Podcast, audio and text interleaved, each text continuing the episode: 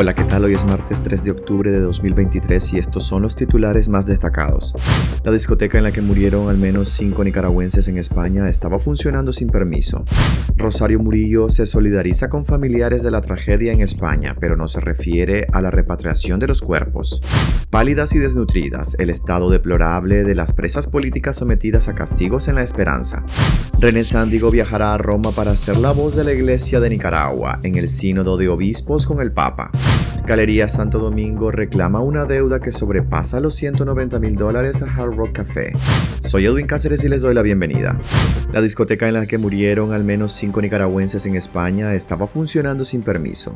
Dos de las discotecas implicadas en el incendio del domingo en una zona de ocio de la ciudad española de Murcia, en el que murieron 13 personas, no tenían licencia municipal y sobre ellas había una orden de cese de actividad desde enero de 2022. Así lo dieron a conocer este lunes funcionarios municipales en una rueda de prensa en la que ofrecieron los primeros datos de las investigaciones llevadas a cabo para conocer el origen de la tragedia. Se trata de las discotecas Teatre y Fonda Milagros, que administrativamente ambas son un solo local, según indicaron los responsables de urbanismo en el consistorio murciano. Al menos 5 de los 13 desaparecidos en el incendio que devastó el domingo tres discotecas son de Nicaragua, entre quienes estaban dentro de Fonda Milagros, uno de los locales arrasados por las llamas. Rosario Murillo se solidariza con familiares de la tragedia en España, pero no se refiere a la repatriación de los cuerpos. La vocera gubernamental Rosario Murillo expresó su solidaridad con las familias de los nicaragüenses fallecidos en el incendio de Murcia. El régimen de momento no ofrece garantías de asistencia para la repatriación de los cuerpos a Nicaragua o si hay contacto con los familiares en España a través del consulado. En el trágico incendio fallecieron 13 personas entre los que se encontraban, según Murillo, cinco nicaragüenses que fueron identificados como Marta Alejandra Zamora, de 62 años, y sus hijos Sergio Enrique Silva, de 39 años, y Eric Salomón Torres, de 30 años, así como Tania Martínez, de 49 años, quien tenía al menos 17 años de residir en España, y su esposo de origen ecuatoriano, de quien no reveló el nombre. El fuego comenzó en la madrugada del domingo en uno de los locales del complejo de las Atalayas, una zona popular de Murcia donde comparten espacio decenas de discotecas, locales de comida rápida y clubes nocturnos, sin que de momento se conozca cómo se produjo. Las autoridades municipales confirmaron además la cifra de 13 fallecidos, al localizarse en buen estado las 5 personas que se encontraban desaparecidas, que se pusieron en contacto en las últimas horas con sus familiares. Pálidas y desnutridas, el estado deplorable de las presas políticas sometidas a castigos en la esperanza.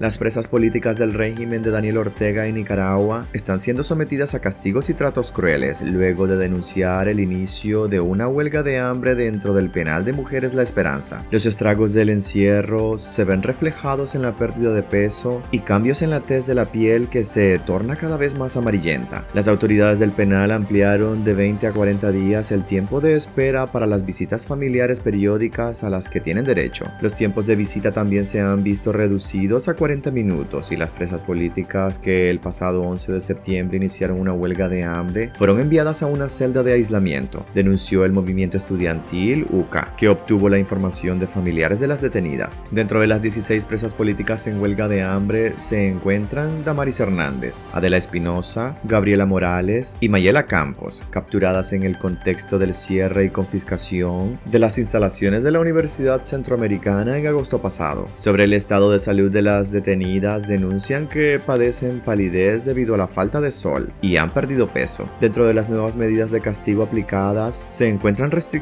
para el acceso a medicamentos y objetos de uso personal, como agua purificada, desinfectante, entre otros artículos.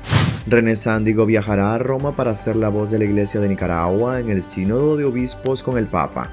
Monseñor Sócrates René Sándigo fue delegado por la Conferencia Episcopal como el representante de la Iglesia de Nicaragua en el Sínodo de Obispos que iniciará esta semana en el Vaticano, un evento en el que los líderes católicos del mundo tienen la oportunidad de intercambiar información y compartir experiencias con el Papa. El obispo de León, criticado por supuestos vínculos con la dictadura de Daniel Ortega y Rosario Murillo, será la voz de la Iglesia de Nicaragua que sufre persecución, cárcel contra sacerdotes y es investigada por la policía orteguista por presunto lavado de dinero, lo que mantiene sus cuentas bancarias bloqueadas. Está por verse si Monseñor René Sándigo se atreve a hablar de la embestida del régimen contra la iglesia, el encarcelamiento de Monseñor Rolando Álvarez o el encarcelamiento este fin de semana de tres sacerdotes de las diócesis de Estelí y Jinotega, que se suman al caso de otros siete previamente detenidos. El nombre del obispo de León figura en la lista oficial de delegados y enviados especiales confirmados que participarán en el Sínodo de Obispos y que fue publicada por el Vaticano. El encuentro global se realizará del 4 al 29 de octubre. Otras figuras de mayor rango como el cardenal Leopoldo Brenes o el presidente de la conferencia episcopal, Monseñor Carlos Herrera, optaron por quedarse en Nicaragua en medio de las restricciones de salida e ingreso al país que aplica la dictadura sin previo aviso. Galería Santo Domingo reclama una deuda que sobrepasa los 190 mil dólares a Hard Café. La deuda que reclama Galería Santo Domingo a la franquicia internacional Hard Rock Café supera los 190 mil dólares por pagos incumplidos desde el 2021, informó la administración del centro comercial. En un comunicado, la administración del centro comercial lamentó que los representantes de la franquicia internacional brinden información inexacta sobre la deuda. Según el centro comercial, se proporcionó apoyo financiero en descuentos por varios años a la franquicia, pero sus representantes han intentado hacer parecer de manera incorrecta que su deuda se trata de intereses moratorios. La administración de galerías indicó que Hard Rock Café Managua decidió cerrar sus operaciones porque la empresa que les proveía electricidad les suspendió el servicio el 30 de septiembre por una deuda de 200 mil córdobas debido al incumplimiento de pago. Hasta aquí quedaríamos este día. Gracias por acompañarnos y recuerden visitar nuestra web despacho505.com para ampliar y conocer más noticias. Y también nuestras redes sociales nos puedes encontrar como Despacho 505. Que tengan un excelente día.